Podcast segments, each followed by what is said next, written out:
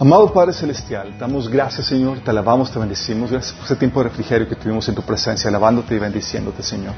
Y ahora, Padre, queremos pedirte, Señor, que, que tu presencia fluya por medio de la palabra, Señor. Que hables a través de mí, Señor, con claridad, con contundencia, con el poder del Espíritu Santo y que bendigas a la gente, Señor, con este mensaje. Abre los corazones de las personas que nos están escuchando, Señor. A los que vienen en minuto eres con bien, Padre. Y que tu palabra, Señor, produzca en nosotros el cambio que requieres en nuestras vidas para que produzcamos el fruto que tú deseas, Señor. Te lo suplicamos en el nombre de Jesús. Amén.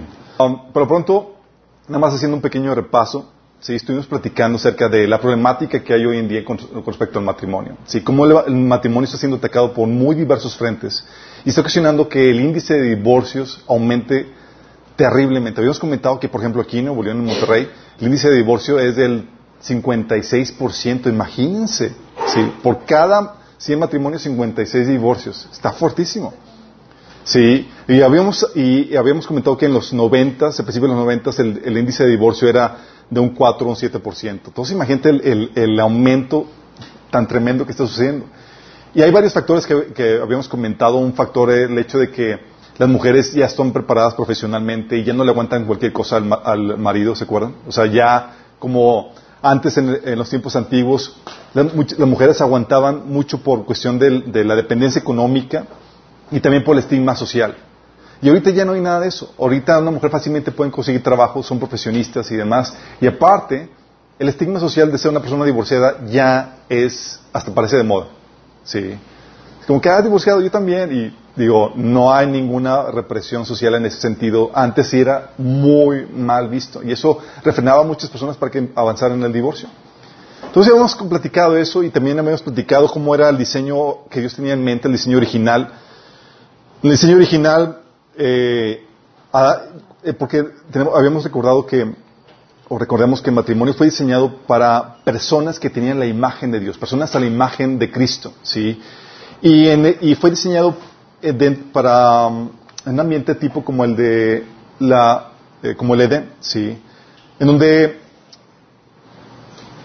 las personas tenían una relación con Dios, ¿sí? Adán y Eva tenían una relación con Dios. Y es ahí donde uno de los factores del fracaso es cuando las personas están desconectadas de Dios. Habíamos platicado eso la vez pasada. Y también habíamos platicado que, eh, así como el diseño original, para que el matrimonio funcionara bien, también era, era requisito que el Espíritu de Dios morara dentro de las personas. Así como antes de, la caída. El Espíritu de Dios moraba dentro de ellos. Y eso ocasionaba que el fruto del Espíritu y el carácter de Dios se fluyera a través de ellos. Y aparte de eso, eran instruidos por Dios, habíamos platicado. Tenían la palabra de Dios. ¿Sí? El único, la única condición, y Jesús viene a restaurar todo eso, y la única condición en la cual no se cumple es la, el estado de perfección del Edén. ¿Sí? Y ese estado de perfección no impide que el matrimonio funcione. ¿Sí? El estado imperfecto asegura que tengas aflicciones ahorita. Pero el matrimonio, si tienes todo lo demás, si tienes la relación con Dios, si tienes la presencia del Espíritu Santo en tu vida, si eres instruido por Dios en cuanto a cómo debe llevarse a cabo el matrimonio, va a tener éxito. Sí va a haber sufrimiento, habíamos comentado. De hecho, había, es una de las cosas que Jesús te prometió en un mundo caído, que en este mundo vas a tener aflicción. ¿Se acuerdan? Y también Pablo lo asegura a los, a los casados, dice, a los que se casen tendrán aflicciones. sí. Dice Pablo, yo quiero evitárselo. Dice, quédense solteros como yo. Pero acuérdense que esa cláusula de quedarse solteros solamente si no tienes don de contingencia. Continencia, continencia exactamente, don de contingencia. Entonces hoy, eso fue la vez pasada, continuamos con el tema de matrimonio en manicomio y vamos con la segunda sesión. Vamos a ver la definición del matrimonio. Sí. Vamos a definir lo que es matrimonio de acuerdo al orden de Dios. Ok, vamos a ver el tema de la definición. Sí. Esto es muy importante, ¿por qué? Porque estamos en una, en una problemática hoy en día en donde hay una lucha de cosmovisiones, hay una lucha cultural que está tratando de cambiar muchos aspectos o mucho terreno conquistado por el cristianismo. El cristianismo a partir, desde hace dos mil años ha ido avanzando, tratando de conquistar y influenciar las muy diversas áreas de la vida. Sí. Cuando comenzó el cristianismo con, Jesús y con los apóstoles, empezaron a reformar un montón de, aspectos sociales en, su entorno. Tal así que, que, el imperio romano no pudo con el cristianismo y el cristianismo terminó conquistando el imperio romano, aparentemente. Sí. Y ahorita la cosmovisión que está eh, prevaleciendo hoy en día es la cosmovisión humanista, sí, que promueve una postura relativista, sí, y que trata de redefinir el aspecto del, matrimonio, con la excusa, con la temática de que es que el matrimonio, tal cual como se propone, como se ha tenido o como se ha aceptado durante más de dos mil años, es que es discriminatorio. Es el argumento que utilizan. Es que, es que la definición que tienen de matrimonio solamente un hombre y una mujer es discriminatorio.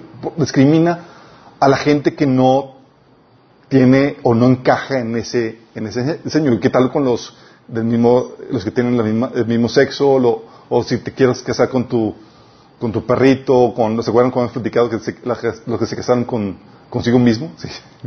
sí, me quiero casar conmigo mismo. Pero se están dando ese tipo de, de, de, de desviaciones. Sí, y es, es, es, a esa locura y esa es la que estamos llegando hoy en nuestros, días. Y eh, todo está bajo la bandera de que es discriminatorio. Y la palabra discriminatorio suena mal, suena feo, es como que, ah, hay que discriminar. Pero déjame entender, déjame explicarte que discriminar no siempre es malo. De hecho, en muchas ocasiones es bueno. Y, algo que debes entender, que tenemos que entender, es que toda definición es intrínsecamente discriminatoria. Oye, voy a definir algo. Sí, cuando defines algo, eh, siempre que defines algo, siempre discriminas lo que no es de lo que es. Forzosamente. ¿sí? Y si le quieres quitar el aspecto discriminatorio a una definición, la, la vuelves inútil e inservible. Y eso estamos llegando hoy en día bajo el término de que es, es, discriminatorio. Claro, hello, es una definición, se espera que sea discriminatorio, que te define lo que no es de lo que no es. ¿Sí? Y no te puedes venir con una con un argumento de que porque es discriminatorio tenemos que cambiarlo. No, tendrías que cambiar toda definición de cualquier cosa. ¿Sí? Pero bajo ese argumento tonto, la gente ha logrado hacer cambios en este, en este tipo de, situaciones, de definiciones. Pero la situación es que cuando llega a momento de, de discriminar, de que dicen, oye, es que tenemos que definirlo para que sea más inclusivo.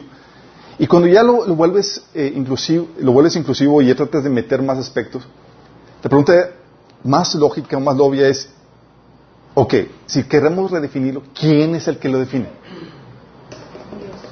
En un mundo, en un mundo, en una, con una cosmovisión humanista, no hay una persona con autoridad que tenga la capacidad de definirlo. ¿Sabes quién lo define? actualmente, como se define, es lo define el que grita más fuerte, el que ejerce más presión, el que es más mitote. ¿Sí? Eso es lo que está sucediendo. O sea, los grupos de presión eh, eh LGTB y todas esas cuestiones están muy fuertes tratando de presionar y toda la cosa para que no, para tratar de, dar. Y son una minoría, pero son, gritan más fuerte que el resto de nosotros. Son una minoría. O sea, más del 90% de los mexicanos y del mundo nos conformamos más a la, a la, definición eh, cristiana de, de, matrimonio, son un matrimonio heterosexual. Pero ¿por qué se está tratando de cambiar eso? Porque son una minoría, grita más fuerte, y también porque eh, han logrado influenciar a las personas en autoridad. ¿Sí? Está muy fuerte esto. Y la problemática es que, obviamente, con esto te das cuenta que el hombre corrompe todo lo que toque. Y ahorita se ha topado de que el personas que, ya quieren incluir a cuestiones de matrimonio con animales, con árboles, ¿se acuerdan? Había personas que estaban casándose con, con árboles. Y dices, a esto hemos llegado, ¿sí? A esto hemos llegado. Pero nosotros como cristianos sabemos y entendemos que Dios es el quien pone las reglas. Sí. No importa lo que digas, gracias a Dios, no importa, sí. ¿Cuántas voces y cuántas diferencias de opinión hay entre, todas las personas. ¿A quién escuchar? ¿A quién hacerle caso? Gracias a Dios también Dios habla y Él da su opinión. Y su opinión es la única que cuenta. No importa lo que digas, Dios te va a juzgar de acuerdo a sus leyes. Dices, no te gusta tu definición de matrimonio, no te gusta cómo funciona la realidad, pues invéntate tu propio mundo, tu propia creación. Dios es el creador y es el que pone las reglas en ese sentido. Por eso dice la Biblia que en Romanos 2.12. Dice, los gentiles serán destruidos por el hecho de pecar, aunque nunca tuvieron la ley escrita de Dios. O sea, el hecho que tú ignores la ley o cómo funcionan las cosas, no te va a excusar delante de Dios. ¿Sí? Los judíos que sí tienen la ley serán juzgados por esa ley porque no les obedecieron. Aquí la Biblia establece claramente la condenación para los que conocen la ley y los que no. Y en Romanos 3, del 19 al 20 dice, Obviamente la ley se aplica a quienes fue entregada, porque su propósito es evitar que la gente tenga excusas y demostrar que todo el mundo es culpable delante de Dios. Pues nadie llegará a ser justo ante Dios por hacer lo que la ley manda. La ley sencillamente nos muestra los pecadores que somos. Y al anunciar el estándar de Dios en cuanto al matrimonio, que es lo que vamos a ver el día de hoy, la idea no es forzar a que todo el mundo lo obedezca. Cada quien va a escoger lo que él quiera. Sí, pero no va a haber excusa. Sí, ya escuchaste toda la cosa y la idea que tengas una convicción o que tengas un entendimiento de que estás en el equivocado. Si tú decides avanzar en ese camino, hay tú. Sí. Pero Dios es el que pone las reglas. Y eso es tan importante porque en nuestra, en nuestra cultura, nuestra, en nuestra, sí, nuestra cultura actualmente se están tratando, de quitar eh, los fundamentos. Por eso es, la Biblia es muy atacada. Por eso antes la Biblia, la palabra de Dios era considerada muy santa y era de respetar. Sí, era lo que dice Dios. Y todos, no, pues Dios lo dice. Sí. O, en su cultura, Diosito lo dice. Sí, y, guardaban la palabra. Ahorita la palabra de Dios ha tenido, ha estado quitándose relevancia y demás. ¿Por qué? Porque el enemigo sabe que si tú le quitas relevancia a la palabra, si tú le quitas la importancia y, la, eh, el respeto por ella, tú le estás quitando los fundamentos porque nuestra fe y nuestro estándar de lo que es bueno y malo lo define la palabra de Dios. Y si le quitas eso, quitas la base, el fundamento para que cualquier definición y cualquier modificación que se le quiera hacer a, lo que Dios dice con respecto al matrimonio pueda encajar. Y como dice la Biblia, cuando los fundamentos de la ley y el orden se desmoronan, ¿qué pueden hacer los justos? Si ya la palabra de Dios no es honrada, ¿qué podemos hacer? ¿A qué podemos apelar? ¿Qué haces? ¿Sí? Pero nosotros somos cristianos, chicos. Nosotros sí podemos apelar en torno a nosotros a la definición de la palabra. Y la problemática es que con este ataque que el enemigo está queriendo hacer el matrimonio, muchos cristianos en el cuerpo de Cristo han sido influenciados por esta redefinición y, esto que, el enemigo ha querido hacer, este cambio de cultura que el enemigo ha querido hacer. Y esa cultura el mundo está tratando de infiltrar en la iglesia. Toda la idea esta, este, esta, esta, este taller y demás es para cristianos, quienes urgentemente lo necesitan. ¿sí? Oye, uno para los cristianos, después vamos y cambiamos y modificamos de ver qué onda. Pero ahorita es para que sepamos como cristianos qué es lo que la Biblia dice que es el matrimonio. ¿sí? Primero vamos a comenzar con lo que no es, que eso ayuda también a aclarar un montón de cosas. ¿Qué no es el matrimonio? Eso te va a ayudar a esclarecer un montón de cosas. Matrimonio, déjame aclararte, no es una relación de amistad. O sea, no estamos juntos porque me caes bien. Sí. Entre los que se casan y están casados saben que aunque me caigas mal, pues hasta aquí estoy, tanto le, sí, les ha tocado, sí. No es una relación de amistad, sí. Si no estamos juntos porque me caes bien. No es una relación tampoco de noviazgo, sí. No estamos juntos porque me gustas. Tal vez al inicio fue así, pero el matrimonio ya cambia. Va a haber mañana y dices, ay caray, no me gusta. Va a haber situaciones donde dices, ah caray, pues, y es, dimos, estás en el matrimonio y no es una relación de noviazgo. ¿sí? Más allá que eso. Tampoco es una relación de negocios, no es una relación comercial. O sea, no estamos juntos porque, porque gano económicamente contigo. Sí, para muchas personas el matrimonio es eso, es estoy contigo mientras que me mantengas bien y, tengamos, haya una ganancia económica, pero va más allá de eso. No es eso. Es en pobreza y en riqueza, o sea, no depende de eso. Tampoco es una relación de esclavitud. ¿Sí? No estamos juntos porque, porque, eres, porque eres mi esclavo o porque te quiero poner a trabajar para mí. No es esa situación. ¿Sí? Para muchos, de hecho, el matrimonio tiene el mismo compromiso que un amigo con derechos, pero sin el estigma social. ¿Sí saben el término amigos con derechos? ¿Sí lo entienden? No lo entienden, es un cara de Juan. Amigo con derechos es un amigo que es una relación de amistad, pero con derechos en el ámbito sexual. Sí, es como que me caes bien, me gustas bien, pero y tenemos ahí nuestros venturillas pero eh, nada más eso. O sea, no hay el compromiso más allá de eso. Somos, está la relación a nivel de amistad. ¿sí? Mientras que me caigas bien y que me gustes, va. ¿sí? Pero es, es una relación de amistad. Nada más que lo manejan con derechos sexuales. Y para muchas personas está el matrimonio a ese nivel. noviazgo, de, amistad. Entonces el día que me caigas mal, el día que me dejes de gustar, bye. Sí. Qué grueso, pero sí es como se está manejando ahorita. ¿Pero qué es el matrimonio de acuerdo a la palabra de Dios? ¿Saben? ¿Cuántos casados aquí? Hay uno, dos, tres, ok. No sé si tomaron pláticas prematrimoniales. O los novios, hay novios aquí que ya están tomando pláticas prematrimoniales. No, ok. Estas son, ok. Difícilmente te, o sea, asumimos, llegas a, las prácticas prematrimoniales y típicamente se asume la definición de un matrimonio. La verdad es que nadie, muy pocos saben a qué se están metiendo. Sí.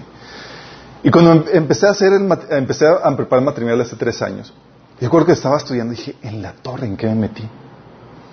Porque no te das cuenta realmente todo lo que implica y dices, oye, si me hubieran dicho esto, lo hubiéramos pensado dos veces. ¿Por qué? Porque te das cuenta del compromiso que te, que te ¿sí?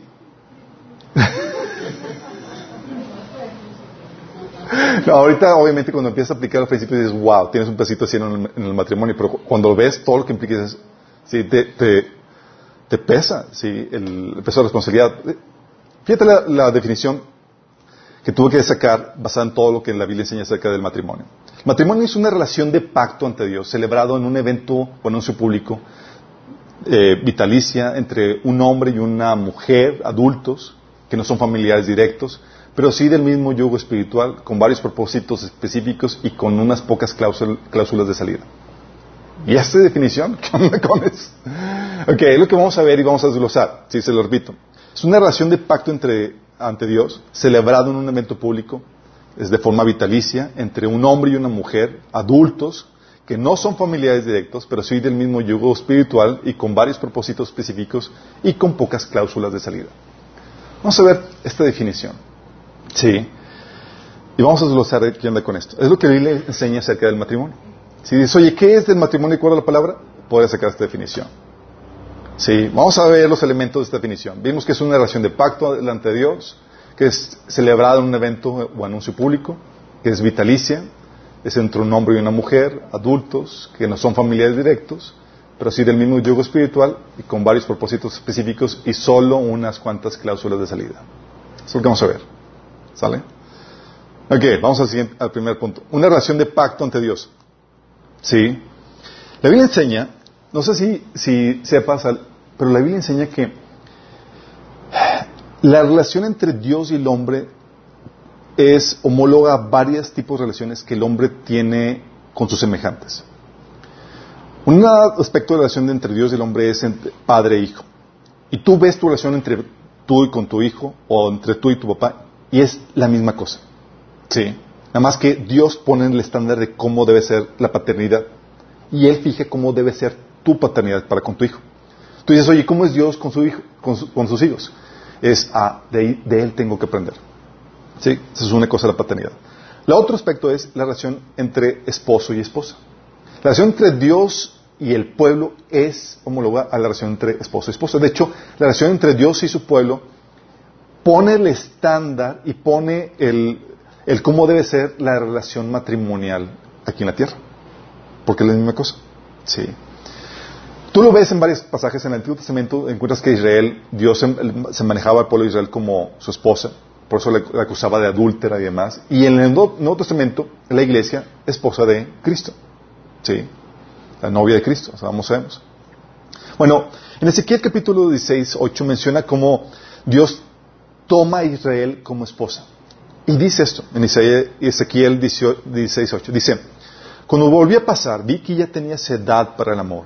Entonces te envolví con mi manto para cubrir tu desnudez y te pronuncié mis votos matrimoniales. ¿Sí? Dice, hice un pacto contigo, dice el Señor soberano, y pasaste a ser mía. La versión Reina Valera dice, te di juramento y entré en pacto contigo, dice Jehová el Señor, y fuiste mía. ¿Sí? Fíjate la, importancia, dice, se celebraron los votos, matrimoniales y pasaste a ser mía. Se hizo el pacto primero. ¿Sí? Es donde entramos esto es lo que da partida al inicio del matrimonio. Pero tenemos que entender primero qué es pacto. Tú estudias el tema del pacto en la Biblia y dices, oh my goodness, no es cualquier cosa. No es cualquier cosa. De hecho, es el nivel de compromiso en una relación más alto que, se menciona en la Biblia. Si quieres entrar así en el nivel más alto en compromiso en una relación, no haces un tratado, no haces un, un venio, no firmas, es haces un pacto. ¿Sí? ¿Qué es un pacto? Es un acuerdo celebrado entre dos o más partes delante de Dios en las que se comprometen recíprocamente y voluntariamente a respetar y cumplir una serie de condiciones so pena de maldición o castigo. El pacto tiene ese elemento. Como se hace delante de Dios, tú estás acudiendo a Dios para que Él juzgue y Él castigue el quebrantamiento de dicho pacto. ¿Sí? Y es, como habíamos comentado, es, eh, eleva cualquier relación al nivel más alto de compromiso y obligación que hay. ¿Se acuerdan del pacto de Dios con Abraham? Que le dice, oye Abraham, tráeme unos animalitos, pártalos a la mitad. Y estaba Abraham ya de la tarde y estaba espantando a los animales y se quedó dormido y llegó la noche. Y ve una antorcha de Dios eh, cursando entre los animales, en forma, haciendo un ocho. ¿Y por qué, mataban a los animales cuando hacían un pacto en la antigüedad? Mataban animales porque dentro del pacto era convenido de que llegaban a los términos, decían, así me suceda si acaso se rompe el pacto. ¿Sí? O sea, así descuartizado, era un pacto de donde te, te autoafliges una maldición por rompimiento de ella. ¿Sí? Y es la, ves el pacto que Dios celebró con, Abraham, el pacto abrámico. Si tú ves que era de índole perpetuo o eterno. El pacto de Dios con Israel en el monte Sinaí, ¿se acuerdan? Y las condiciones del pacto con, con, el este, Israel, tú las ves al entregar las condiciones de dicho pacto, que era la ley. ¿Sí? Entonces, ¿qué términos tenía ese pacto? Era la ley del Antiguo Testamento. El pacto sinaítico es el pacto de la ley. ¿Sí? Y el pacto de Jesús con la iglesia, es el nuevo pacto. Es el pacto que Jesús celebró con nosotros. También hay una ley que es la ley de Cristo, ¿sí? que es el fija los términos del pacto para con nosotros. En, la cuestión del matrimonio, ¿qué exiges? ¿Qué se te exige? ¿Qué pactas con el matrimonio? ¿Sí? ¿Cuáles son las cláusulas de dicho pacto? ¿en qué me metí? Nadie me dijo. Sí, la verdad es que muchos entran en ese pacto. Y el hecho de que tú no sepas, déjame aclararte, los términos y condiciones de dicho pacto, no significa que, que, que, estés exento que se te obligue a ellos. Son como los contratos de Telmex, que están en un montón y tú no les nomás firmas y no supiste en qué te metiste hasta que te cae la multa. ¿Qué pasó? Ah, viene en el, en el pacto, sí. Sí, bueno, en el pacto de, del matrimonio, pactas cumplir con ciertas obligaciones propias de la relación matrimonial que vamos a ver ahorita. A ciertas condiciones que tú vas a pactar. Déjame decirte, oye, aunque no, hayas, aunque no se hayan incluido unos votos, es que mis votos son diferentes. Yo pacté otra cosa. No ya es un contrato prefabricado. Al entrar en esa relación eh, matrimonial, Dios considera ya te hace responsable de las condiciones que Dios establece para el diseño del matrimonio. ¿Las ignores tú o las conozcas? Sí. ¿Qué obligaciones y derechos tiene el pacto matrimonial? Vamos a ver. Obligaciones y derechos del pacto matrimonial. Ok. ¿Alguien, los que se casados, se acuerdan de los votos que hicieron? Voto, voto. No, no, por eso es.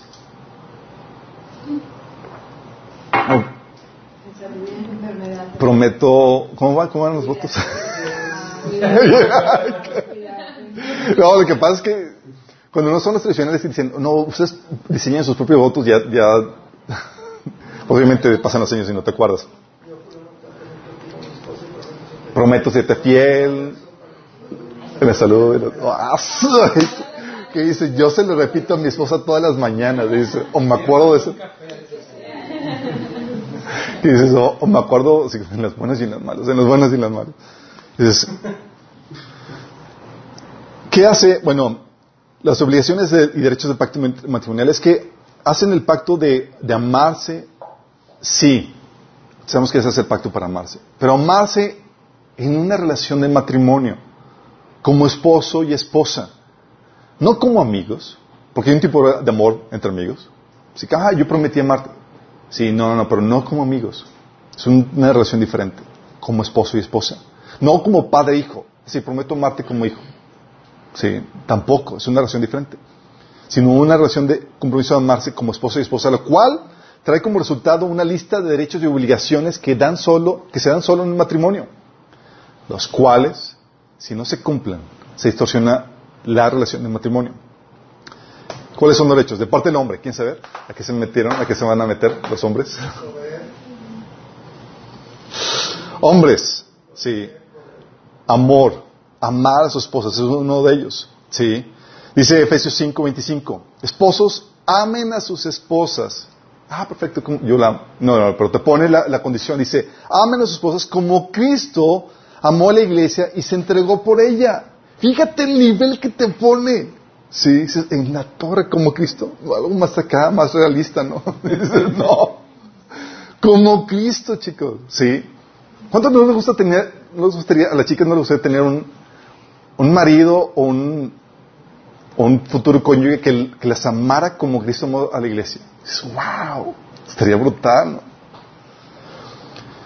De hecho, dices, oye, ¿y cómo se expresa este amor? Este amor, porque el hombre tiende a amar, y lo vamos a ver más adelante en las siguientes sesiones, pero el hombre tiende a amar a, su manera. Pero la Biblia te enseña que el amor debe expresarse de, forma apropiada para la mujer. Por ejemplo, en primera de Pedro 3, 7 dice que, de igual manera, ustedes esposos sean comprensivos en su vida y conyugal, tratando cada uno a su esposa con respeto, ya que como mujer es más delicada y ambos son herederos del gran don de la vida. Fíjate cómo habla de la mujer eh, eh, delicada, ¿sí? Un vaso, el vaso frágil, ¿sí? Así dice, así nada estorbará las oraciones de ustedes. Entonces el amor se manifiesta en ese trato delicado de honra hacia la mujer, ¿sí? ¿Qué otra obligación al contrario del hombre? Fidelidad.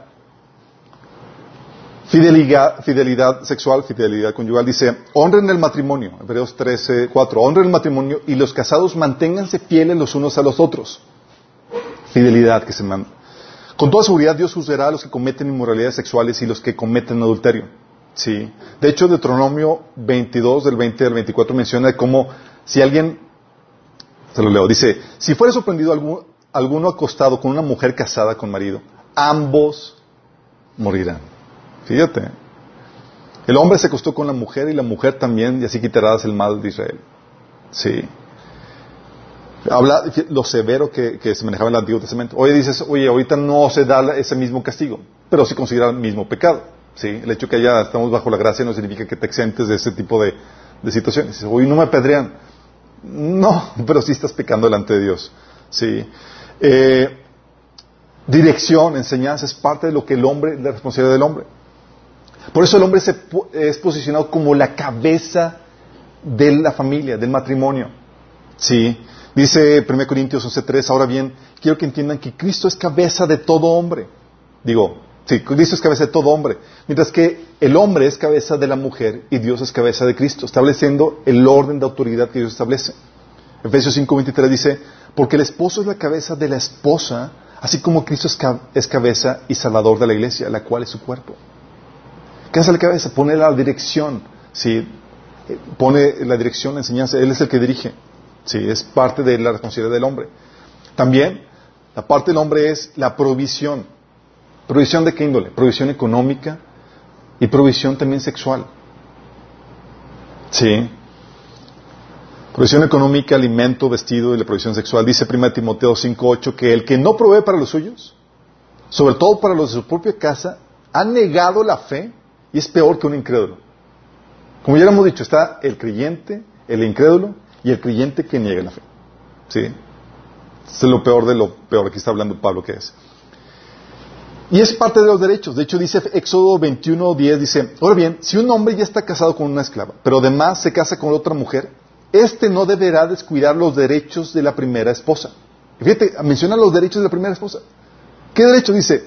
En cuanto a alimento, vestido, e intimidad sexual. Hay derechos, ¿sí? Hay responsabilidades que se le demanda al hombre. Es como que me mantienes, me das alimento, vestido y me satisfaces sexualmente. Que ¿verdad? De hecho, dice 1 Corintios 7, del 13 al 4, el esposo debe satisfacer las necesidades sexuales de su esposa y la esposa debe satisfacer las necesidades sexuales de su marido. La esposa le da autoridad sobre su cuerpo a su marido y el esposo le da autoridad sobre su cuerpo a su esposa. Es decir, nada de que me duele la cabeza, nada de que es como decían es lo que se requiere, sí, por parte del cónyuge. También protección. El hombre es el responsable de la protección del hogar, chicos. Dice Nehemías 4:14, entendiendo ese principio, dice Nehemías, luego de examinar la situación me levanté y le dije a los nobles y a los gobernantes y al resto del pueblo, no les tengan miedo, acuérdense del Señor, que es grande y temible, y peleen por sus hermanos, por sus hijos e hijas, y por sus esposas y sus hogares. El hombre, de hecho, bajo este principio de que es el responsable de, cuidar o proteger, de hecho, ¿se acuerdan que Dios puso a Adán, lo creó primero y lo puso para resguardar o proteger lo que Dios había hecho, entre ellos lo que Dios le había dado, que era su esposa. Es parte de la responsabilidad del hombre la protección.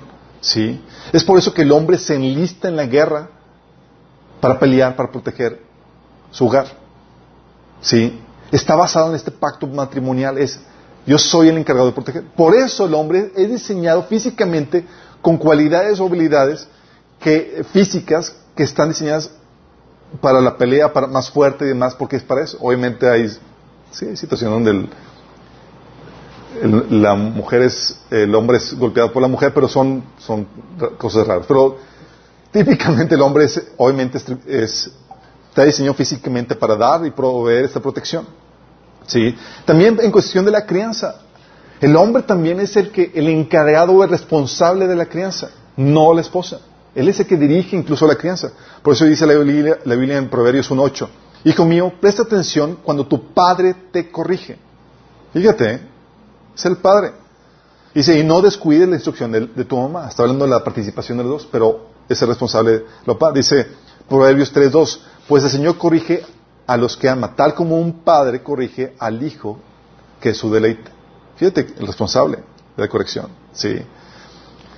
Y hay un montón de pasajes que ahí les estoy citando, pero es parte de eso. De hecho, por eso cuando la Biblia dice, hijos obedezcan siempre a sus padres, porque esto gracias Señor está hablando de los varones. ¿sí? O cuando habla de que críen, los padres crían a, sus hijos en el Señor, está hablando del padre varón. ¿sí? Imagínense. Está hablando de los varones. Esa es las responsabilidades para el hombre. A eso es lo que te estás comprometiendo. Eso es lo que tus responsabilidades en el pacto matrimonial para con tu esposa. ¿Eh? Dices, anótenle a todas las mujeres, me debes esto, órale. De parte de la mujer, también hay deberes. Sí, no crean que es solamente del hombre. Deber de amor, chicos, también. Sí. La Biblia dice, por ejemplo, ¿sabes que a las mujeres con experiencia de mayor edad, ¿sabes en la iglesia primitiva que les ponían? Les ponían a enseñar a las recién casadas, ellas las que dirigen las reuniones de, mujeres casadas. Y les enseñaban, eran clases de cocina, clases de, crianza, clases de cómo amar a sus esposos y sus esposas. Dice eh, Timoteo Tito 2.4, dice, esas mujeres mayores tienen que instruir a las más jóvenes amar a sus esposos y a sus hijos. Fíjate. ¿Por qué? Es algo que vamos a ver más adelante. Así como el hombre tiene que aprender a amar a su esposa, la esposa tiene que aprender a amar a su marido. O sea, no, nace sabiendo. O sea, tienes que haber, saber y aprender cómo se hace. ¿Sí? Y las que tienen experiencia ya saben cómo hacerlo. ¿Sí? Entonces espera amor, se espera fidelidad también, como ya hemos comentado. ¿Sí? También se espera, anota eso, obediencia. Vamos a ver a detalle eso. Sí. ¿Por qué? Porque sin obediencia, chicos, son amigos nada más con derechos. Estoy contigo en lo que me caigas bien en lo que... Sí. La Biblia enseña, 1 Pedro 3, del 1 al 6, fíjate que dice. Sí mismo, esposas, sométanse a sus esposos. De modo que si algunos de ellos no creen en la palabra, puedan ser ganados más por el comportamiento de ustedes que por sus palabras. Imagínate qué nivel de someten de, de ejemplo tenía de, ¿sí? de respeto hacia el marido. Dice que la belleza de ustedes no sea la externa que consiste en adornos tales como peinados ostentosos, joyas de oro y vestidos lujosos. Que su belleza más bien sea la incorruptible, la que procede de lo íntimo del corazón, que consiste en un espíritu suave y apacible. Este sí que tiene mucho valor delante de Dios. Así se adornaban en tiempo antiguo las santas mujeres que esperaban en Dios, cada una sumisa a su esposo. Tal es el caso de Sara, que obedecía a Abraham y lo llamaba su Señor. ¿Qué nivel de respeto y de sumisión se manejaba en el interior? Dices, ¿qué pasó hoy? ¿Qué onda? ¿Qué, qué nos hemos convertido? Qué fuerte, ¿no? De hecho, dice Efesios, y si casi dice, no, es que este versículo está, seguramente es apócrifo y tiene... Y muchos entienden, ¿no? Es que mujeres sometan a sus maridos en vez de sometanse a sus maridos. Dice Efesios 5, 22 al 24. Esposas, sométanse a sus propios esposos como, como al Señor. Así, te está diciendo, así como te sometes a Cristo, sométete a tu esposo. Estoy la cara de terror a algunos de ustedes. Dice, porque el esposo es cabeza de su esposa, así como Cristo es cabeza y salvador de la iglesia, la cual es Cristo. Así como la iglesia se somete a Cristo, también las esposas deben someterse a sus esposos en todo. Imagínate. Por eso la mujer tiene una... Mira, no escogemos a nuestros papás, no escogemos a nuestros hermanos, ¿sí? No escogemos a nuestros hijos incluso. Lo que sí puedes escoger es a tu esposo. ¿A quién te vas a someter? Y más vale que escojas bien. Sí, porque es lo que Dios espera de ti. No es como que, ay, es que Señor, es que me tocó un incrédulo. No hay excusa en cuanto a eso. Sí. Entonces tienes que escoger bien. Es, escojo un marido, voy a escoger a el líder del equipo, a quien me voy a someter, sí, a quien voy a respetar, así como Sara respetaba y honraba a su esposo. Imagínate eso. Por eso en las prácticas o sea, el, entender, el, tener ese entendimiento te lleva a ver la cosa diferente. ¿Por qué? Porque ya no te fijas en, situaciones de que, qué tan fuerte está, qué carismático, qué carro trae, es cómo es su carácter, qué tan buen líder es, qué tan temeroso Dios es. Porque podrá estar bien papucho el chico, podrá estar tener el carro, puede tener, pero si no tiene el carácter de Cristo, si no sabe amar, si no sabe respetar a sus, padres y demás, la vas a sufrir. Sí. Nada más imagínate para la mujer es como que voy a escoger a quién me voy a someter. Sí, cambia toda la perspectiva. Sí, es lo que Dios espera de ti. Entonces espera obediencia, también espera provisión sexual, como habíamos comentado. La esposa no tiene ya dominio sobre su, sobre su cuerpo y tiene que satisfacer las necesidades de su, de su esposo. Y también tiene, es colaboradora en la tarea del hombre. La responsabilidad de colaborar, ayudar en la responsabilidad es una tarea del hombre. ¿Sí? Por eso en Génesis 2.18 dice, Jehová dijo, no es bueno que el hombre esté solo, le haré ayuda idónea para él. Ayuda idónea para él. Fíjate que no dice eh, una carga idónea, una es una ayuda idónea. ¿Sí? Eh, ¿Por qué? Porque la mujer viene a participar en todas las tareas y todas las actividades que le fueron delegadas al hombre. Es parte de lo que se espera. ¿sí? El hombre está obviamente, eh, dirige la, crianza y demás, pero la mujer está ayudando al, hombre en todo eso. ¿sí? De hecho, ¿se acuerdan el pasaje de Proverbios 31? La mujer virtuosa, ¿quién la hallará? Sí. Eh, en ese pasaje de Proverbios tú ves que la mujer participa en todas las actividades de la casa y demás pero también la actividad económica juntamente con su esposo, imagínate. Sí, es parte de lo que se espera en la administración de los, del negocio, de la familia, en la, generación de ingresos también.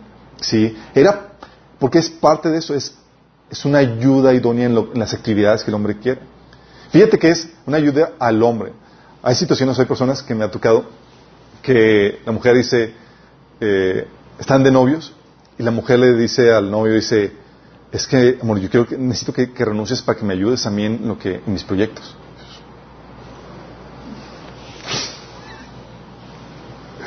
Y son mujeres muy visionarias y toda la cosa, sí.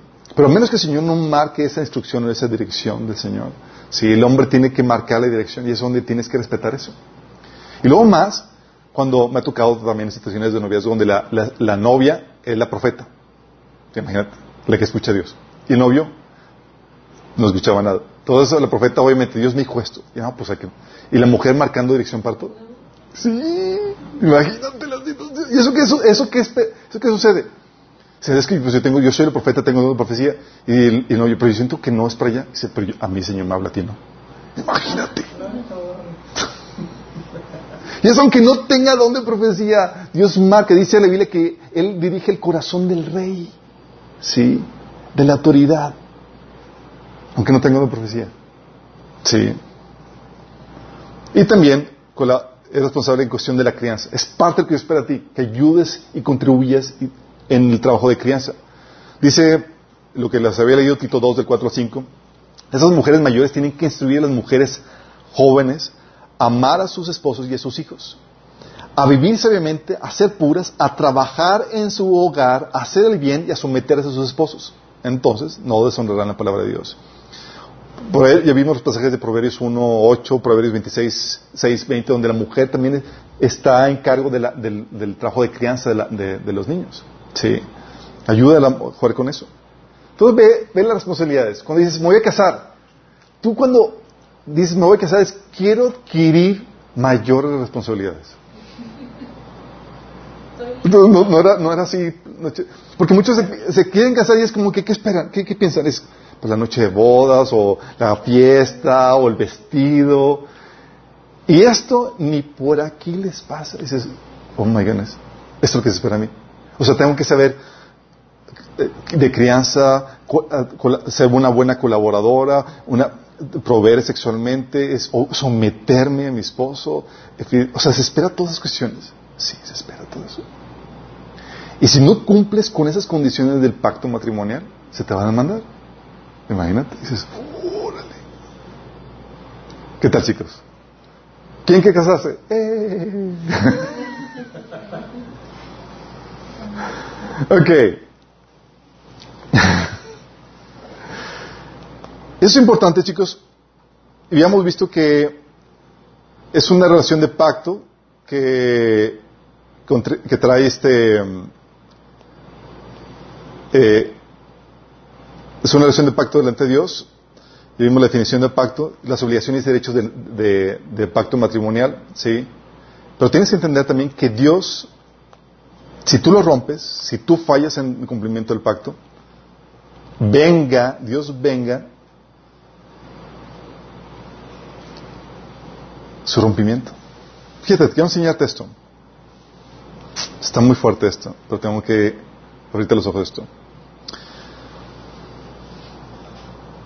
Dios venga el, el, rompimiento del pacto matrimonial de varias formas. Lo puede hacer de forma directa, ¿sí? O por medio de las autoridades establecidas, que Dios estableció. Dice que las autoridades son siervos de Dios en cuanto a eso. Dios puede vengar por medio de las autoridades el incumplimiento del pacto matrimonial. ¿Sí? De cada sanción que se crean penalizaciones o indemnizaciones a la persona, a la persona afectada. ¿sí? Pero fíjate cómo dice, ¿qué dice la Biblia? Ver si lo tengo aquí. Dice Ezequiel 16:38, en cuanto a, la infidelidad matrimonial que tenía eh, Israel. Dice, Dios, te juzgaré como una adulta y homicida y derramaré sobre ti mi ira y mi celo. El versículo más adelante, 59, dice, por tanto, esto dice el Señor soberano, te daré tu merecido, pues tomaste tus votos solemnes de matrimonio a la ligera, a romper el pacto. Fíjate, por tomar a la ligera, dice, te voy a juzgar. Por eso dice la Biblia que cuando se rompe el pacto matrimonial, que es típicamente la forma habitual, es por medio de la inmoralidad sexual. Primera Tesalonicenses 4, 6, cuando habla de los inmorales que, quebrantan o que son inmorales en, en el matrimonio, dice que el Señor es vengador de todo esto. Y dice Pablo, como ya lo hemos advertido y testificado. O sea, cuidado con el rompimiento del pacto. Porque Él es el vengador. Sí. ¿Se acuerdan del pacto que celebraron los israelitas con los gabonitas cuando conquistaron la tierra prometida? Esos eh, gente astuta que dijimos, nos van a conquistar, ¿qué hacemos? Pues nos disfrazamos de gente que vive muy, muy lejos de aquí y se vistieron de, con, con, zapatos así todos agujerados, vestimentas todas eh, garrapastrosas, pan llenas de moho, llegaron con los israelitas y dijimos, y dijeron, venimos de muy, muy lejos, y eran vecinos. y queremos celebrar pacto con ustedes. Y celebraron un pacto, ¿sí? Dice,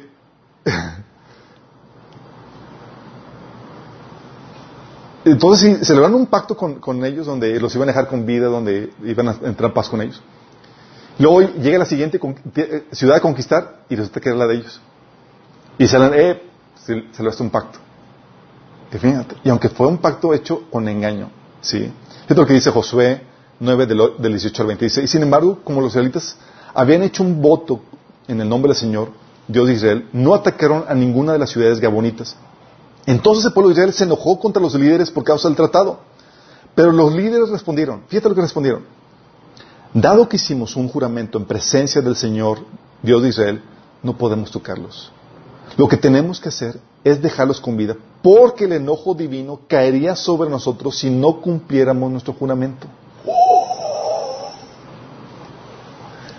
Lo que es tener temor de Dios. ¿Se acuerdan cuando vimos el tema de disciplina divina? Cuando sabes que Dios, mm, dices, ok, Señor, flojito y cooperando. Pero fíjate, ellos dejaron con vida a esa gente por cuestión del pacto, porque sabían que si violaban ese pacto que habían hecho delante de Dios, Dios iba a juzgarlo. ¿Y qué creen que pasó años después? Fue durante el reinado de Saúl, digo, del rey David. Saúl lo que hizo, se lo leo, el segundo de Samuel 21 del 1 al 2 dice, durante el reinado de David hubo tres años consecutivos de hambre. Sí. E iba para largo, chicos. ¿eh? David le pidió ayuda al Señor y él le contestó, esto sucede, Dios le dijo, porque Saúl y su sanguinaria familia asesinaron a los gabonitas Saúl violó el pacto. Los gabonitas no pertenecen a la nación de Israel, sino que eran un remanente de los amorreos. Los israelitas habían hecho un pacto con ellos, por tanto era el, pero tanto era el celo de Saúl por Israel y Judá que trató de exterminarlos. Consecuencia, vino hambruna por tres años y David dijo, ¿qué hacemos? No fue sino hasta que dijo Dios, ¿qué hacemos? Y tuvieron que matar a varios descendientes de Saúl para poder enmendar eso. Imagínate lo fuerte que es esto. Y ese nivel de pacto es el que tú haces delante de Dios. Tú llegas y haces un voto, entras en esta relación de pacto matrimonial y tú lo que estás haciendo, y, los cristianos lo hacemos delante de Dios porque en teoría estamos conscientes de que Dios es el vengador del incumplimiento de dicho pacto. entonces por eso me caso en la iglesia. Sí, por conciencia de que Dios es el vengador de esto. Por eso vamos a ver más adelante, cuando tú te divorcias por, por eh, situaciones que en la Biblia las que rompes el pacto por cuestiones no permitidas de acuerdo a la palabra de Dios. Eh, tú lo que acarreas es maldición sobre tu vida. Es decir, Dios está contigo y está tienes el enojo leído de Dios sobre tu vida y te va a ir mal. ¿En qué? You name it. de muchas razones pueden ir. Pero vas a tener la nubecita negra sobre tu cabeza. Sí, qué fuerte. Sí, así sucede.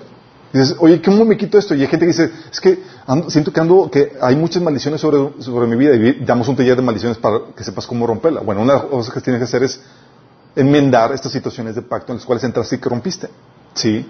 Y el pacto, chicos, no está basado, el pacto está basado no en emociones. ¿Te imaginas si no qué volátil sería? Es que, ay, ya no siento que te amo. No, pues, sí. No está basado en circunstancias. Ah, pues ya no está yendo mal, pues no, mejor cada quien por su casa, para su, para su casa. No está basado en gustos de que, ay, es que me acuerdo cuando estaba delgado y fuerte y, ahorita estás panzón y... Sí. No está basado en si me caes bien o no. A mí, gente ha venido, es una de las causas por las cuales eh, vienen muy serio con nosotros, que ya no lo aguanto. Es me cae muy mal. ¿Sí? Estás no se basa en si te cae bien o si te cae mal, sino en una voluntad comprometida, es decir, atada por un voto, un juramento delante de Dios. ¿Sí estás entendiendo? Lo que lo mantiene eh, unidos ese pacto es una voluntad comprometida, una voluntad atada por un voto, un juramento que hiciste delante de Dios. Bye bye tus emociones, bye bye las circunstancias, bye bye tus gustos, bye bye si me caes bien o me caes mal. Sí. Ya entraste en relación de pacto, ya, como dicen, pariste chayotes.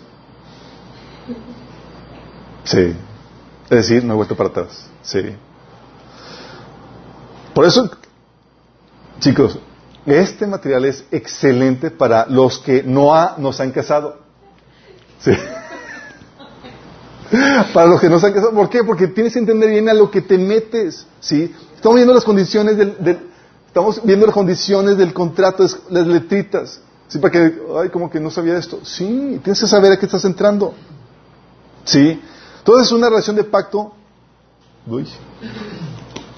Es una relación de pacto delante de Dios. Ya vimos eso. Ok. Pero la otra, la segunda parte de la definición habíamos comentado, es celebrado en un evento o anuncio público.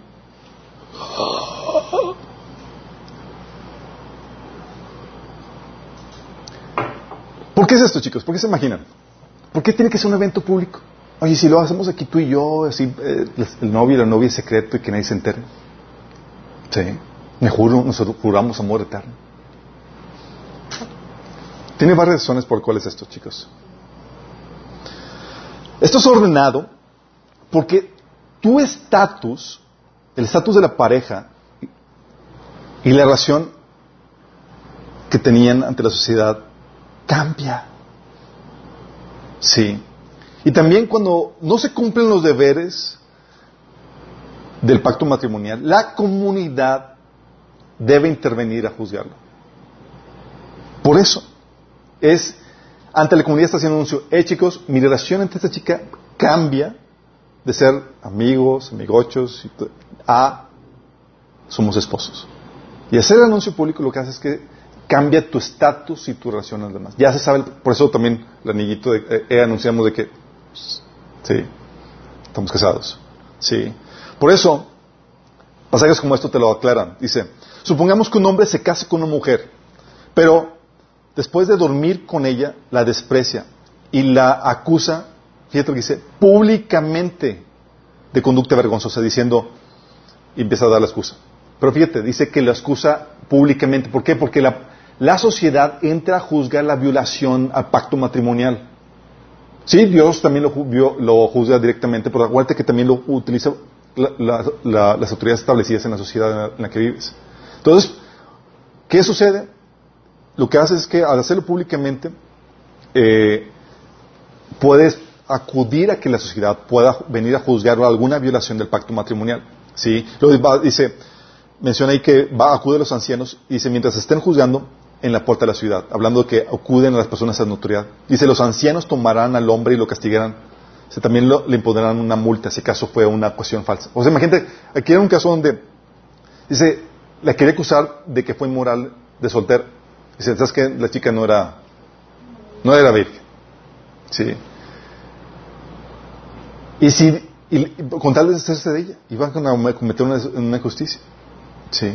Y es ahí donde intervienen las autoridades y demás para, eh, es falso eso, no te divorcias. ¿Sí? Y le ponen una multa al marido.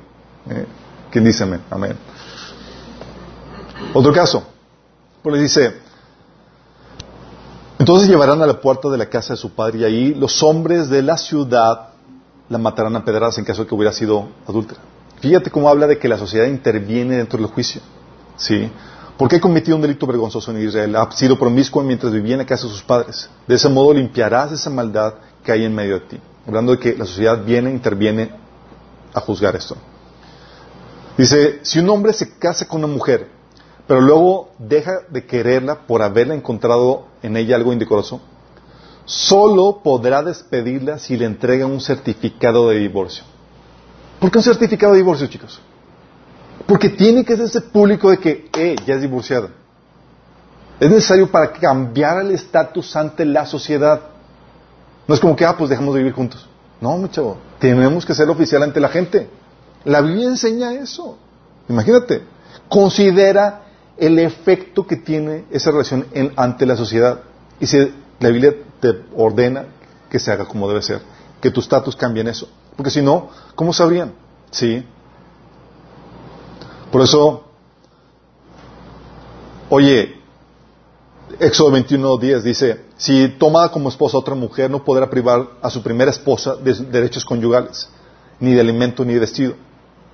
¿Cómo se defendería los derechos conyugales de la primera esposa si no se cambió el estatus ante la sociedad? Si no se supo que era esposa, o si no se sabe que es su esposa. O que a lo mejor es una concubina, la cual no se tenía los mismos derechos. ¿Sí? Por eso, chicos, también tenían que saber eso porque se les daba derechos o privilegios especiales a los, a los recién casados. Por ejemplo, en tiempo de guerra, dice la Biblia, no envíes a la guerra a ningún hombre recién casado ni le impongan ningún otro deber. Fíjate, a los recién casados, no los mandaban a la guerra, ¿sabían? ¿Te acabas de casar? Sí. Ok, tú tienes un deber. ¿Qué deber tenía?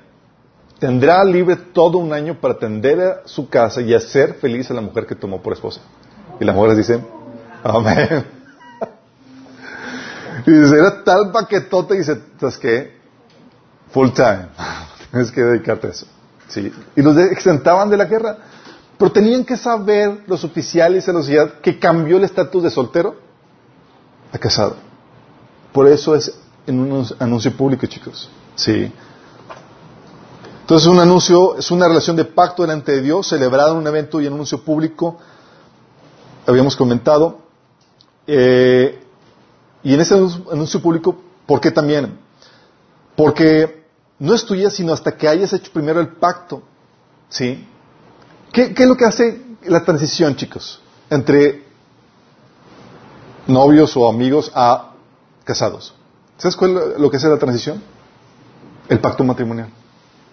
No la boda, no, no, la, celebración, no el anillo, el pacto que se celebra. Si no es tuya, sino hasta que hayas hecho primero el pacto. Y no puedes consumir lo que no has comprado. Eso es el acto de compra donde ya adquiero el compromiso, ¿sí? donde firmé el contrato, le entro, órale. ¿sí?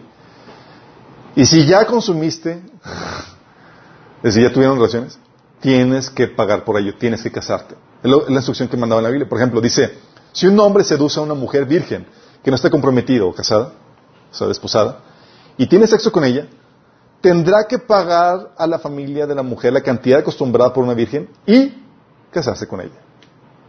O sea, no basta con que tú relaciones. ¿Tuviste relaciones? Te me casas. Es la instrucción del cual la Biblia. Imagínate. ¿En serio? Sí. Lo repite, Deuteronomio 22, de 28 29 dice, supongamos que un hombre tiene relaciones sexuales con una mujer que es virgen, pero que aún no está comprometido para casarse. Sí, o sea, no se ha desposado. Déjame declararte que cuando habla, habla, la Biblia de comprometida para casarse o desposada, ese es sinónimo de matrimonio, de casarse. Ahorita vamos a explicar por qué. Dice, ok, no está, comprometida para casarse. si los descubren que tuvieron relaciones sin haberse desposado, él deberá pagarle al padre de ella 50 monedas de plata. Y luego deberá casarse con la joven por haberla violado y jamás en su vida podrá divorciarse de ella. Eso es lo que tienen relaciones sexuales antes de matrimonio. Uh. ¡Qué Dios Exactamente. Sí.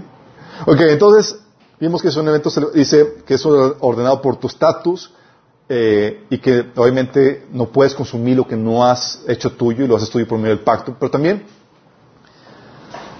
dice, aunque hayas tenido relaciones, chicos, ya tuve relaciones, debes formalizar la relación en el pacto matrimonial. Fíjate la sanción de Dios a la mujer que tuvo relaciones pero nunca formalizó el matrimonio. Deuteronomio 22.20. Fíjate la sanción de Dios. Dice... 22.20. Sí. Supongamos que este es el caso de, una joven que tuvo relaciones en su juventud pero nunca formalizó para casarse. Dice, pero supongamos que, que las acusaciones del hombre, su marido, son ciertas un hombre que dice, es que encontré que esta chica tuvo relaciones antes de casarse conmigo. Fíjate, ¿cómo la Biblia espera que tu fidelidad sexual a tu marido comienza desde, desde antes de casarte? ¿Eh? Qué fuerte, ¿verdad? en esos tiempos modernos que... Pero es lo que se espera. Si supongamos que las acusaciones del, hombre, del marido, son ciertas, y puede demostrar que la mujer no era virgen. Entonces la llevarán a la puerta de la casa de su padre y ahí los hombres de la ciudad la matarán a pedradas, porque ha cometido un delito vergonzoso en Israel. ha sido promiscua mientras vivía en la casa de sus padres. De ese modo limpiarás esa maldad que, hay en medio de ti. ¿Sí? ¿Por qué? Porque la Biblia espera que con la persona con la cual tienes relaciones sexuales sea tu marido. Y si no estás comprometido, si no estás casado, ¿sí? Y tuviste relaciones, que te cases con la persona con la que tuviste relaciones. Oye, no me casé y te esperas. ¿Y se sabe eso? Sí, en el Antiguo Testamento tenía esas penalizaciones. Ahorita, obviamente, no tiene esas penalizaciones, pero tú sabes que Dios sí lo considera pecado. Sí. O el caso de, condenación a los que tenían relaciones fuera del matrimonio. La Biblia dice claramente que ni los adúlteros ni los fornicarios heredarán el reino de Dios. Sí. O la única excepción que se maneja la Biblia, si era para las, las doncellas, oye, el papá se enteraba que, o se enteraban que eran vírgenes, no estaban, no estaban casados, no estaban desposados y tuvieron relaciones. Y el papá se entera. ¿Sí? Y se entera que es un, es un bueno para nada el tipo. Él era el, que podía decir, ¿sabes qué? No te doy mi hija en matrimonio. ¿Sí? Decía, si alguien seduce a una mujer virgen, pero que no está comprometida para casarse y se acueste con ella, deberá pagarle su precio al padre y tomarla por su esposa. Aun si, si el padre se niega a entregársela, el seductor deberá pagar el precio establecido para las vírgenes. ¿Sabes que La multa no te libra de ella. ¿Sí? ¿Por qué situaciones dices, es que no, el matrimonio va para, para destrucción por el tipo de, persona que es? Ok, entonces, aunque hayas tenido relaciones, debes formalizarlo. Y el matrimonio, aunque no se haya consumado con el acto sexual, Fíjate, el matrimonio, aunque no se haya consumado con el acto sexual, y aunque la esposa viva todavía en la casa de los padres,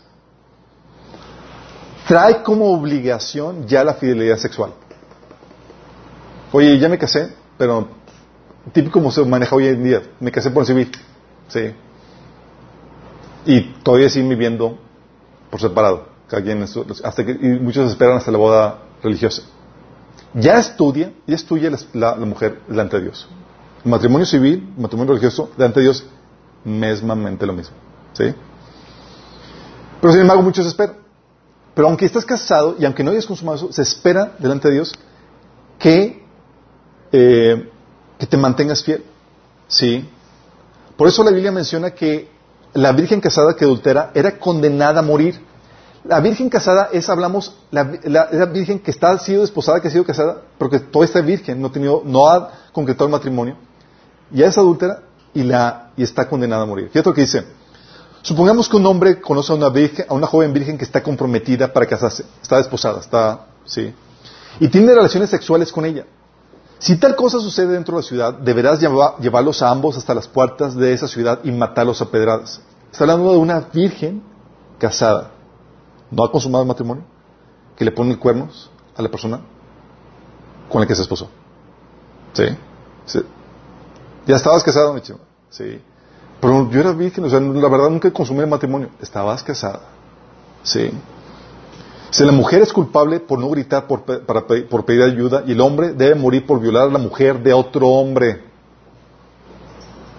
De ese modo limpiarás esa maldad que hay en medio de ti. Fíjate, nota el trato aquí para la virgen desposada, la casada. ¿Sí? Es muy diferente a la virgen que no estaba desposada, en Éxodo 22, 16.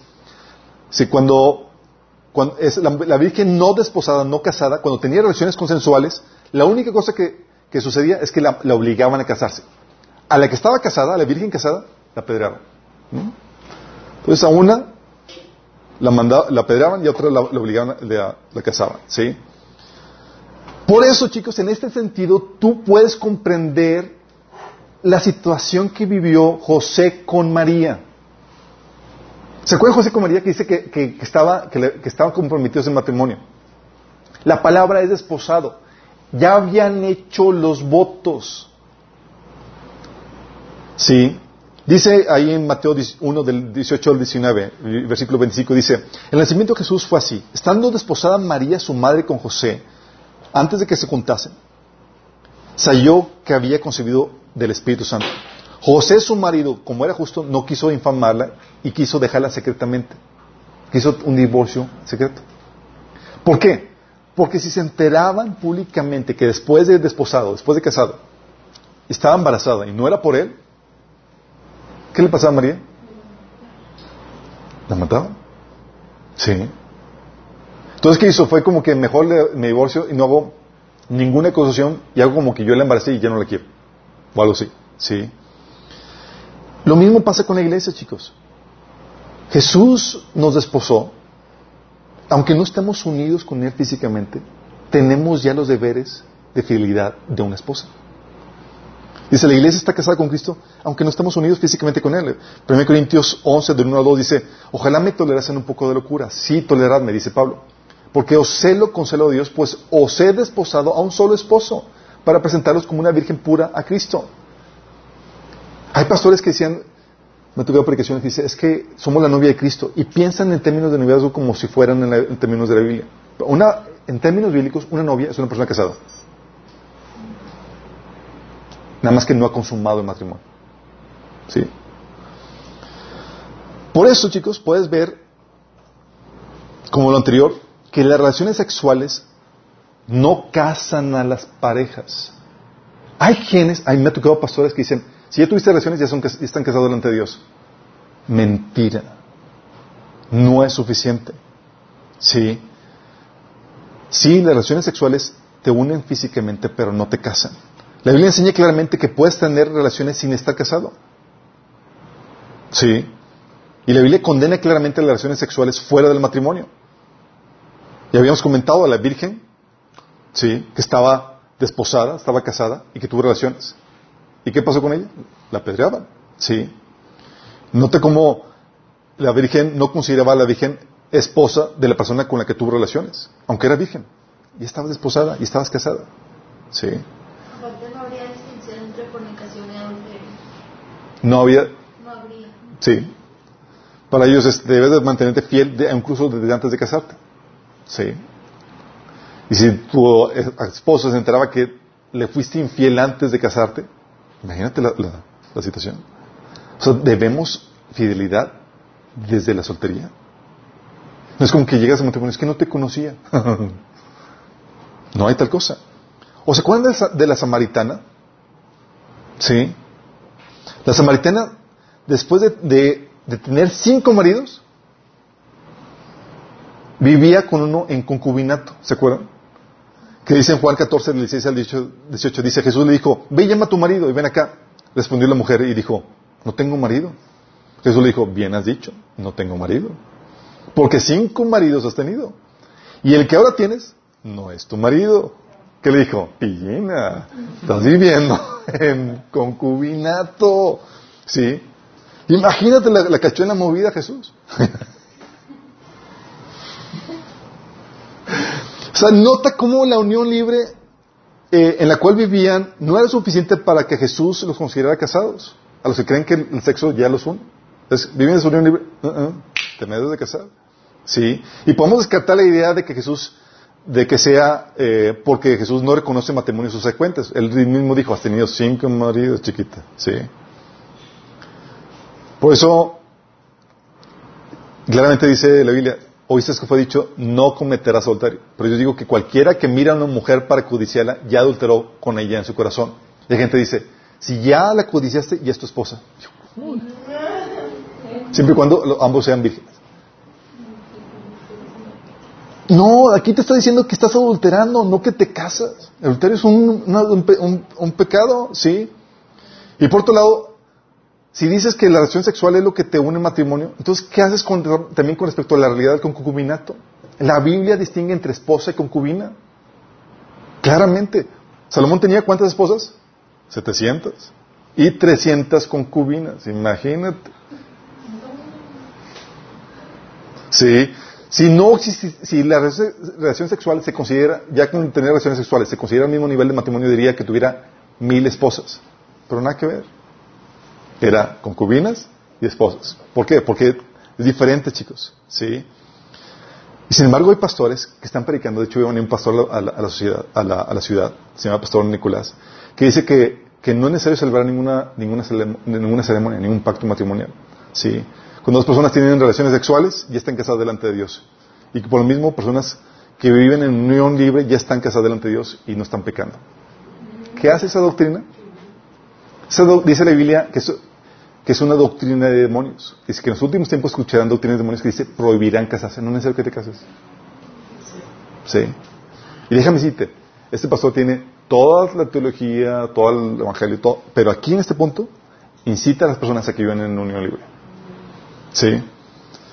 Una parte de la confusión por cual se da esto, chicos, es por la traducción de, comprometida para casarse o esposada que ves en la Biblia. Sí. Una parte eh, que ves la traducción que está eh, comprometida para casarse, desposada, comprometida, o que le va a tomar por mujer. déjame aclararte esto. Es importante para cuando leas en la Biblia. En la Biblia, chicos, la costumbre que se, que se desarrolló era que el novio, con sus papás típicamente, iban a la casa de la novia, celebraban el pacto matrimonial, es decir, se desposaba, se casaba en ese momento. Era una petit comité, ¿sí? Llegamos a ver, lo que ahorita se conoce como pedido de mano, en el Antiguo Testamento, en, términos bíblicos, era casarse. ¿Sí? Sin mayor complicaciones. ¿Sí? ¿Qué hacía? El novio pagaba la dote por la novia a los papás, se daba regalos a la novia, ¿sí? Y el novio se iba a la casa de su padre a preparar un cuarto adicional donde viviría con su esposa. ¿Cómo? ¿Con sus suegros iba a vivir? Sí, con sus suegros. Qué gracias a Dios que no estamos en términos bíblicos. Ok. Entonces iba a preparar un... Acuérdense que en, tiempos bíblicos el hijo se continuaba con el negocio y la familia y todo eso, ¿sí? Entonces, eh, preparaba un cuarto adicional donde vivía, viviría con su esposa y en un momento sorpresa, ya cuando terminaba eh, donde iban a vivir y toda la cosa, eh, en un momento sorpresa para la novia, el, novio regresaba y, tomaba, y la tomaba para vivir juntos. ¿Sí? Y consumaba el acto, eh, consumaba el matrimonio con el acto sexual. Y luego, después de eso, tenían siete días de celebración de pachanga para celebrar las bodas. Eso era hasta después, chicos. Sí, es como que, eso era el término, era como se manejaba en la Biblia. Sin embargo, a partir del desposamiento, la novia o eh, la novia o esposa tenía que ser fiel, pues se consideraba ya casada. Y si no, se le acusaba de adúltera. Imagínate. Por eso, cuando ves en términos bíblicos que estaba desposada, es, en términos llanos entre tú y yo, estaba casada. ¿Sí? No, es el mismo concepto que se maneja ahora. Y es lo mismo, es el mismo concepto de matrimonio, es el que Jesús realizó con su esposa, con la iglesia. ¿Sí? Con, celebró un pacto con la iglesia en su sangre y nos desposó, es decir, nos casamos con Cristo. Nos dio las arras del Espíritu, que es los regalos que, Jesús daba al inicio, y fue el cielo preparar un lugar para nosotros y regresará para tomarnos a concretar la unión física o presencial con, con Él, para luego pasar a las bodas, ¿sí? la celebración. En el Inter, aunque todavía no estamos unidos con Él, físicamente debemos serle fiel, como la Biblia enseña. ¿sí?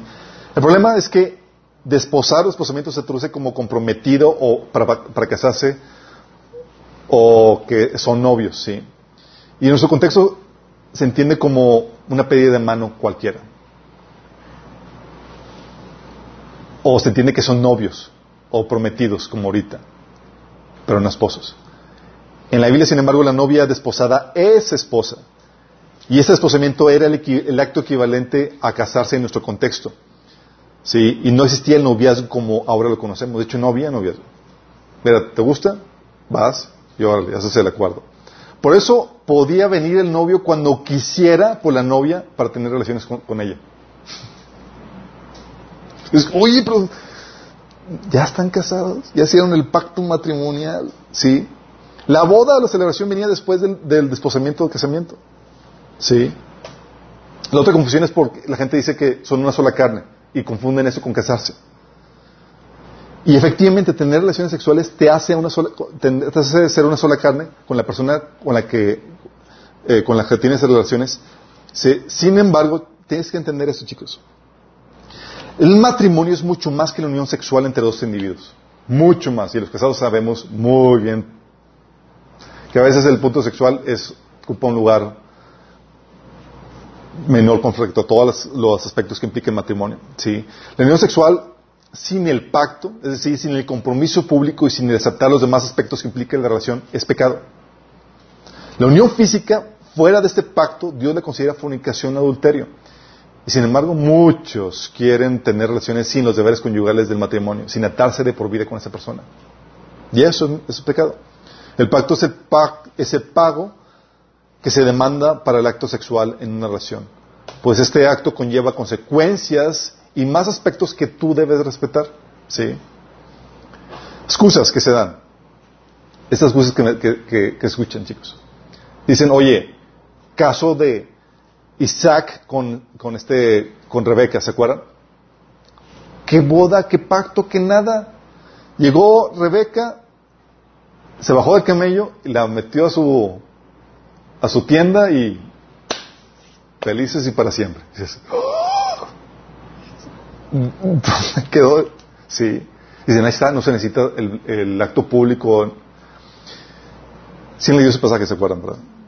Espero que de Juan. Sí, que dice Isaac, Génesis 26, 67. Y trajo Isaac, y la trajo a Rebeca a la, tienda de su madre, Sara, y tomó a Rebeca por mujer y la amó, y se consoló Isaac después de la muerte de su madre. Sí, y dicen, las preguntas se dicen, y dice que celebraron alguna ceremonia, hubo invitados, ¿dónde están los jueces? ¿Dónde están los sacerdotes? ¿Dónde se hizo el pacto? Y dicen ahí que obviamente, evidentemente no, pero si vamos atrás tienes que entender algo. Es en, Génesis 24, 4 tú das cuenta que fue un matrimonio arreglado a distancia por su papá. ¿Hay matrimonios a distancia? Sí, fue un matrimonio arreglado a distancia por su papá por conducto de su siervo. Le dijo, irás a mi tierra y mi parentela y tomarás mujer para mi hijo. Sí, Génesis 24.4. En Génesis 24, del 34 al 49 dice, y el siervo le da propuesta de matrimonio a Rebeca ante su, ante su familia. Llegó el siervo y dice, quiero a Rebeca como esposa para, para, para Isaac. ¡Ah! Atrevido, sí, fue tal cual. Sí. Dice, y aún se sabe, eh, y Rebeca y su familia, ves en el pasaje del versículo del 50 al 59, ves que Rebeca y su familia aceptan el compromiso matrimonial y el siervo entrega regalos a la novia y la dote a la familia. Y la bendicen en su matrimonio. Porque no sé si sepas, pero aún ahora se sabe que es posible casarse por poderes a distancia. ¿Sí sabían? Oye, por una situación no, estoy presente. Mandes a alguien con los poderes. ¡Qué grueso! y te puedes casar. ¿Sí? Al, modelo de Rebeca y Isaac. Solo se necesita la presencia de uno de los cónyuges y el apoderado. En este caso era el siervo. Sí. Eh, en el caso de Rebeca, el siervo de Abraham fungió como, como el apoderado. El otro excusa que utilizan es que Adán y Eva. ¿Cuándo hicieron el pacto? Es nada más. y dice, por eso dejará el hombre de su padre y su madre y se unen a su mujer y los dos se funden en un solo ser. Eh, el pacto, chicos, puede ser explícito. Déjame aclararte esto. Puedes recitar los votos matrimoniales dentro de testigos y delante de Dios. Sí, hacerlo conscientemente. Pero también puede ser tácito. Sin hacer votos matrimoniales. Tomas a la persona como esposa o esposo ante testigos. Conscientemente que lo tomaste como esposo o esposa. Y aquí al Adán tomar a, Eva como su esposa delante de Dios como testigo, y estaba asumiendo los votos matrimoniales. De hecho, muchos entran en esta relación de matrimonio solo firmando un papel ante civil. Ningún voto, ningún nada, nada más. Órale, sí. Y aún así, para Dios, contrae los mismos compromisos de pacto y así lo juzga él. Sí. Entonces, oye, ya tuve relaciones sexuales tener casas. Sí, no son suficientes. Sí, Dios ordena eso. También todos vimos que es una relación de pacto delante de Dios eh, celebrado en un evento o anuncio público, es vitalicia. Así que ya no son dos, sino uno, dice la Biblia. ¿sí? Por tanto, lo que Dios ha unido, que no lo separe el hombre. Ándale, que no lo separe el hombre. ¿Por qué? Porque Dios diseñó que fuera vitalicia por esta vida, chicos, no se emocionan. Dicen, porque hay unos que hacen votos de que te voy a amar por la, por la eternidad. Tranquilo, Dios sabía lo que estaba haciendo. Sí, es solamente por esta vida. Sí. Mateo 19, dice, yo digo que cualquiera que repudie a su mujer, salvo por causa de fornicación y se case con otra, adultera, y el que se case con la repudiada, adultera. Está esperando que se mantenga de forma vitalicia. Eh, ok, el otro pasaje dice, 1 Corintios 7 de 39 dice, una esposa está ligada a su esposo mientras el esposo vive. entonces, ah, ya no vive. sí, Si su esposo muere, ella queda libre para casarse con quien quiera, pero solamente si ese hombre ama al Señor. Fíjate cómo dice, si se muere, estás libre. ¿En serio? Sí, solo. Sí. Por eso tienes que estar consciente que te metes cuando te vas a casar. Estás hablando de que te vas a meter en una situación donde no te vas a escapar en toda tu vida. Si quieres hacer cosas bien. Y si no, si violas el pacto por una situación que no es causal de divorcio, ya sabes, el juicio de Dios sobre tu vida. También es entre un hombre y una mujer. Ahora es necesario explicar esto, chicos. Antes ni siquiera era necesario mencionar eso. La Biblia menciona en varios pasajes, aquí se lo cito por cuestión de, tiempo, que es entre dos seres humanos. Tengo que aclarar esto, sí. Están ya legalizando relaciones con animales y demás en Canadá, con hijos y demás. Es ser de las mismas manos, misma especie.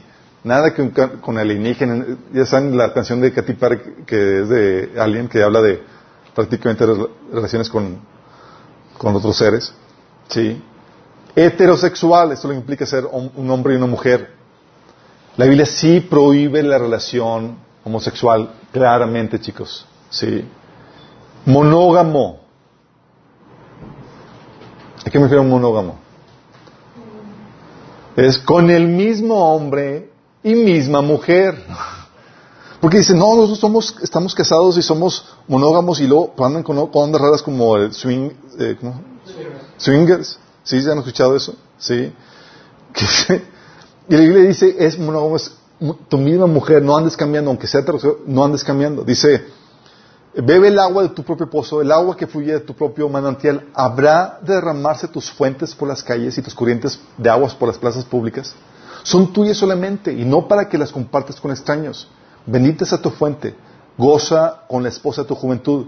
Es una gacela hermosa, una cervantilla encantadora, que sus pechos te satisfagan siempre, que su amor te cautive todo el tiempo. ¿Por qué, hijo mío, dejarás cautivarte por una adúltera? ¿Por qué abrazar el pecho de la mujer ajena? Sí. También, chicos, es entre adultos. La Biblia prohíbe, o sea, tienes que tener la edad biológica suficiente para absorber las responsabilidades de un matrimonio. La Biblia prohíbe el matrimonio con infantes, sí, sí lo prohíbe. Sí. La Biblia dice que todo tiene su tiempo oportuno, hay un tiempo para todo lo que se hace debajo del cielo. La Biblia dice, por ejemplo, cuando era niño, hablaba como un niño, pensaba como un niño, razonaba como un niño. Cuando llegué a ser adulto, dejé cosas que eran como un niño. Hay un tiempo de donde, o sea, si tú estás, eres un puberto y quieres casarte, tranquilo. Sí, eres un niño, tranquilo. Por eso la Biblia menciona, por ejemplo, si un hombre seduce a una mujer virgen que no esté comprometida y tiene sexo con ella, tendrá que pagar a la familia de la mujer la cantidad acostumbrada por una virgen y casarse con ella. Nota, tiene que pagar, es decir, tiene que ser económicamente independiente. Sí. No es como que el niño llegue con todos los ahorros, con sus marranitos y con, yo quiero casarme con el Señor. sí. De hecho, ¿te acuerdas el caso de Judá? Oye, en, la Biblia se moría un hermano y el hermano que sigue tenía que, tenía que casarse con ella. Había tres hermanos. El uno se casó con la primera, eh, primero se casó con la señora esta, se muere, el segundo se casa con ella y este Judá dijo, este, esta es la viuda negra, si se casa el chiquito con ella, me... Y fíjate lo que dice Judá, dice, vuelve a la casa de tus padres y permanece viuda hasta que mi hijo la tenga edad suficiente para casarse contigo. ¿Por qué? Porque vas a adquirir compromisos que son propios del matrimonio, en los cuales tú debes de tener, estar biológicamente inmadura y, físicamente listo para contraerlos. Sí, oye, niño, no sabes trabajar, no sabes mantener una familia, ¿qué, qué se espera de ti? Sí. Por eso dice Jesús, dice Dios en Ezequiel 16, 8, dice, volví a pasar y vi que ya tenías edad para el amor. Hay un tiempo. Sí, entonces no es entre niños y adultos. También no entre familiares directos. Sí. Nadie se acercará a ningún pariente cercano para tener relaciones con él o con ella, yo, el Señor. Sí. El incesto, la Biblia lo prohíbe. Hay, hay un montón de pasajes que hablan acerca de cuáles son las relaciones. Sí. De hecho, los papás que tuvieron, que tenían sus, echaban sus canitas al aire, eh, en una familia, recuerdo, llegan las hermanas con su, con su papá y dicen, las hijas con su papá y dicen, papá, por favor, dinos la verdad. ¿Con cuántas mujeres has tenido relaciones? No quiero llegar a casarme y resulta que era mi hermano. Sí. Imagínate. Sí. Como le esos telenovelas que somos hermanos. Sí. Y también la Biblia enseña que es del mismo yugo, tiene que ser del mismo yugo. Dice, no formen yunta con los incrédulos. ¿Qué tiene comunión la justicia con la maldad? ¿O qué comunión puede tener la luz con la, con la oscuridad? ¿Qué armonía tiene Cristo con el diablo? ¿Qué tiene en común un creyente con un incrédulo? ¿Están descartados los incrédulos? Si tú eres creyente, sí.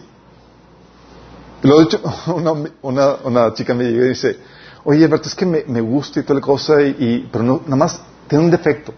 Un defecto. ¿Qué defecto? Me habló primero de sus atributos, que fuerte, fornido, hermoso y toda la cosa. Tiene un defecto. Dice, no es, no es cristiano. Dice, defecto. So, ya lo descarta. Según la Biblia, debes casarte con un, creyente. Pero dice Pablo, dice, una esposa está ligada a su esposo mientras que el esposo vive. Si su esposo muere, ella queda libre para casarse con quien quiera. ¿Con quien quiera? Dice, nota, siempre y cuando ese hombre ame al Señor. Ah, no lo ama. No, entonces, sí. Dios quiere salvarte. De hecho, por eso prohibía en la Biblia, en el Antiguo Testamento, que los judíos se casaran con gente que no era de, su misma cultura, ¿sí? que eran de otras naciones que adoraban otros dioses. Y con varios propósitos específicos, la relación. ¿Por qué te casas? Mucha gente ni siquiera sabe por qué se casa. Sí. La Biblia menciona que te casas con varios propósitos. Uno, unir a dos personas. Sí. Y la unión menciona 1 Corintios 6, 16 es física. Cantares 6.3, Cantares 8 del 6.7 habla que es una unión también emocional. ¿Sí? Unión emocional, unión física y también unión espiritual, como enseña 1 Corintios 6, 18. O, o 2 Corintios 6 del 14 al 16. Te puedes ligar emocionalmente con alguien que no sea tu cónyuge, fíjate. Y puede haber una inmoralidad, eh, una infidelidad emocional. ¿Sí? Entonces es para unir a dos personas para proveer compañerismo y ayuda mutua. Es para te casas. ¿Sí? La Biblia enseña en Génesis 2 que Dios le hace la ayuda idónea para poder darle esa complementariedad al hombre. Hay cosas que el hombre es bueno y cosas en las que las mujeres son buenas. Y los dos se complementan. Eclesiastes 4 del 9 al 12 habla de, de la ventaja del trabajo en equipo. Dice, más vale dos que uno porque obtienen mejor fruto que, eh, eh, de, su esfuerzo. Si uno cae, uno levanta el otro. Hay del que cae y no tiene quien lo levante. Si dos se cuestan juntos, entrarán en calor. Estábamos hablando de... Sí. Compartir la vida juntos, como dice Mateo también 19.6. También te casas con el propósito de otorgar placer o satisfacción a tu pareja. Sí. La Biblia en Cantar de Cantares habla del, placer y de satisfacción sexual, chicos. El, desahogar el deseo sexual, Proverbios 5, 19. ¿Por qué? Porque la atracción física, la atracción emocional, la atracción espiritual eh, es parte de ese componente. Sí, hay, debe haber una atracción. Es para eso. Hay gente que solamente se embellece por fuera y olvida la belleza de carácter, la belleza espiritual. Sí. Muchos se preguntan, ¿qué tan bello es? Y están ahí cuidándose las, las, lonjitas y toda la cosa. Y es, ¿qué tan bello eres espiritualmente? ¿Ya lo consideraste?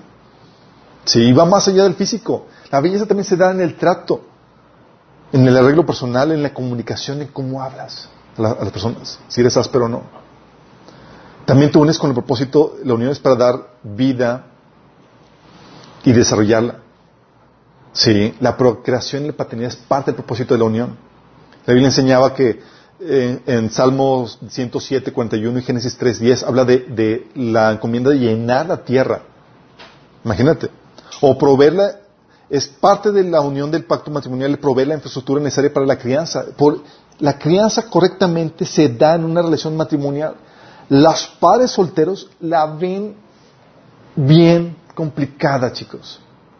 Y ahorita está mucho de moda, ¿no? Que, que fue la artistas que dicen, no, pues no se quisieron casar y mejor inseminación artificial para ser madres solteras. Dices, ese modelo no requieren a un varón y una, a un padre y una madre, sí. Eh, y dar vida, chicos, es algo, es un deseo natural. ¿sí? Los hijos son una bendición y una herencia que Dios complementa el matrimonio. Complementa, pero no, no lo forma, ¿sí? La Biblia menciona que vivir en comunidad en armonía es una tremenda bendición. El Salmo 68 habla acerca de eso. También es para dar identidad y roles. ¿Por qué?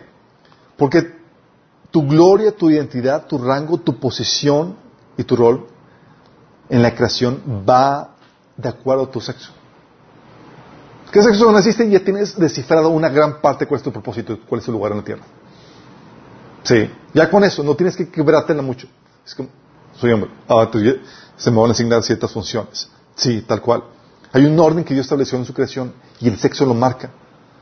Un hombre como director, proveedor, una mujer como colaboradora y ayuda idónea. No es que uno sea mejor que otro, Simplemente son diferencias de roles, chicos. Y hay un sentido de pertenencia en esos roles. Y el otro propósito de esto es para reflejar una verdad, un modelo espiritual. El matrimonio, Dios lo estableció para poder reflejar la unión entre, la relación entre el ser humano y Dios. Sí. No entenderemos la importancia del pacto matrimonial sin la luz que arroja el pacto celestial pues el terrenal simplemente es un reflejo del celestial, chicos. Sí. Los frutos que producimos para Él, sí, eh, la Biblia menciona que es como un, símbolo de, embarazar, de embarazarnos de Dios. No dice que nos puso la simiente dentro de nosotros. Sí, es como si hubiéramos embarazados y que produce el fruto del Espíritu, los frutos del Espíritu Santo en nuestra vida. Sí. Por eso la Biblia también condena el, el adulterio espiritual, porque la relación matrimonial Dios la estableció de esta forma para que reflejara cómo es la relación entre Dios y el ser humano. Sí. Y con unas cuantas cláusulas de divorcio. Vemos en esto. Cláusulas de divorcio permitidas. Infidelidad conyugal. Si hay infidelidad conyugal, te puedes divorciar. Sí, infidelidad probada. ¿eh? Cuando el, el, cónyuge no creyente te pide divorcio, ¿sabes qué? el cónyuge creyente ya no te aguanta porque eres, y te hiciste cristiano y te quiere votar, bien votado. Sí, te puedes divorciar sin ninguna problemática. Le voy a enseñar eso. También por incumplimiento voluntario, voluntario de responsabilidades. Lo que se conoce como abandono. Sí. O violencia física. Violencia física también es un cumplimiento de la responsabilidad. Es que el hombre es el responsable de proteger la familia, ya cuando casa de la familia. Y cuando hablamos de, violencia, chicos, hablamos física. Me llegaban con nosotros y me decían, oye, es que la, esta, la mamá de una amiga está teniendo eh, violencia psicológica. Eso sí, también es una causal de divorcio, ¿verdad? Dice, no. ¿Qué dice la Biblia cuando te insulta? Dice, gózate. Dice, si te vituperan y demás por tu fe, por el testimonio que tienes en Cristo el que te goces. Imagínate. Lo que maneja la Biblia es cuando tu vida corre peligro. Sí. Pero los insultos y demás, dice la Biblia que el, tú como cristiano tienes la capacidad para lidiar con ello y gozarte en medio de esa situación. Imagínate. Sí. También la cláusula de salida permitida, cónyuge, la muerte del cónyuge. Las prohibidas. Ya no me gusta. ya no me cae bien, ya no me llevo bien con él, no lo aguanto. Sí. Crisis económicas. Hay esposas que han votado a sus maridos porque es que ya no gana lo que ganaba. Sí. O sea, nada más gana esto y pues ya no, ya no alcanza por cuestión económica. O porque te desespera o, o te enoja.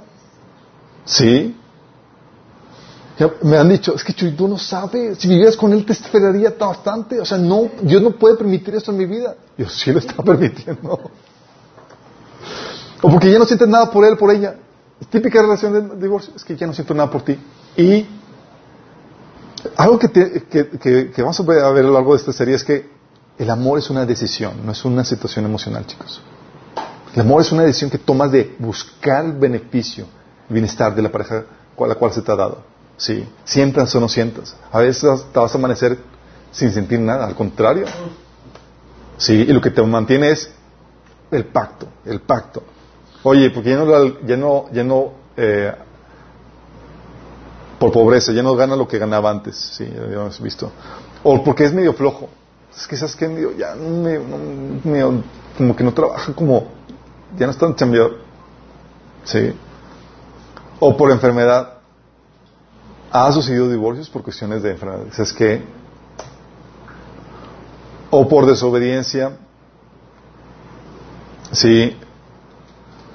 O no respuesta de autoridad. Oye, es que mi esposa es medio rebelón. no se somete. Sí, no es causal de divorcio. Sí. O, sí, desatiende, es que desatienden mis hijos, no les da la comida como yo quiero que les den ni como yo quiero que les Sí. O tiene una fe diferente. ¿Ya casado? Aunque sea budista, lo que sea, casado estás. Sí. No te puedes divorciar porque tengo una fe diferente.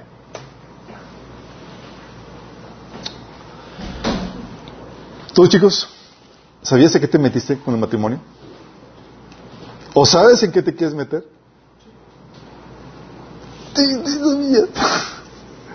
Estas las condiciones, chicos. Esa es la definición de matrimonio y todo lo que implica. Por eso es un paquetote y no ves entrar a la ligera. Dice Jesús que, que quién de ustedes no primero se sienta a ver si tiene lo, que se requiere para construir la torre. No sé que la mitad digan, entonces que no pude. Sí. O sea, tienes que ver si tienes o cuentas con lo que, con lo que viene. Y cuando ves estas condiciones, chicos, cómo es la relación matrimonial, tú ya sabes qué buscar en tu pareja. Ya sabes qué buscar. ¿Sí? Cuando no, andas perdido.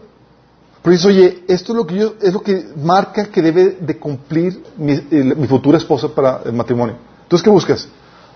Ya sabes qué criterio. ¿Sí? Cuando no, andas perdido y andas fijando, no, es que tiene los brazos bien fuertes. Así me ha tocado, sí. Si lo viera, es que, es que tiene el, pelo negro tal como yo oré que tuviera.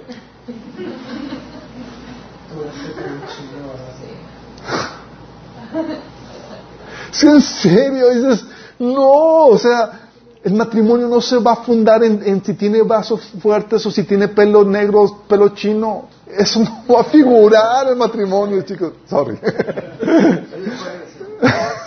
no va a figurar el matrimonio. Eso es, tienen los elementos de su carácter en su persona para cumplir las condiciones del pacto matrimonial, ¿sí o no? Eso es todo lo que va a importar. En su expertise, en su experiencia, ¿tienen lo que se requiere? Dices, ah, pues. Bueno, yo veía una chica, eh, este era una pareja que el, el novio estaba, eran novios y él, el novio estaba paniqueado porque él nada más veía lo rebelde que era la chica para con sus papás. Y él consciente de esta situación decía, si es así con sus papás, olvídate que va a ser conmigo. Olvídate. Y estaba viendo y evaluando cómo va a ser la situación, imagínate. Porque no se trata de qué tan bonita sea, qué tan es. Tiene los, es material de pacto, sí o no. No, pues ya descartamos a toda la lista. Sí. ¿Se damos cuenta? Lo fuerte que tiene Señor esto. Vamos a orar, chicos, no quiero desanimar los demás. Amado Padre Celestial, damos tantas gracias, Señor, porque tú nos enseñas, Padre, la importancia y la solemnidad, el tremendo valor que tiene el matrimonio delante de ti, Señor, y todo lo que implica. Señor, que podamos ser personas que que son un ejemplo, Señor, en esta relación de pacto, que podamos realmente vivir a este nivel de relación, Señor. Conscientes que no debemos basar nuestra vida matrimonial en las emociones, en nuestros sentimientos, en las circunstancias, sino en esa voluntad atada por ese pacto que hicimos delante de ti, Señor. Señor, que podamos cada uno de nosotros, Señor, vivir a la altura del pacto que hicimos, cada uno cumpliendo las responsabilidades que hemos adquirido, Señor, en esta relación matrimonial. Ayúdanos, Señor, en este proceso. Te lo pedimos en nombre de Jesús. Amén.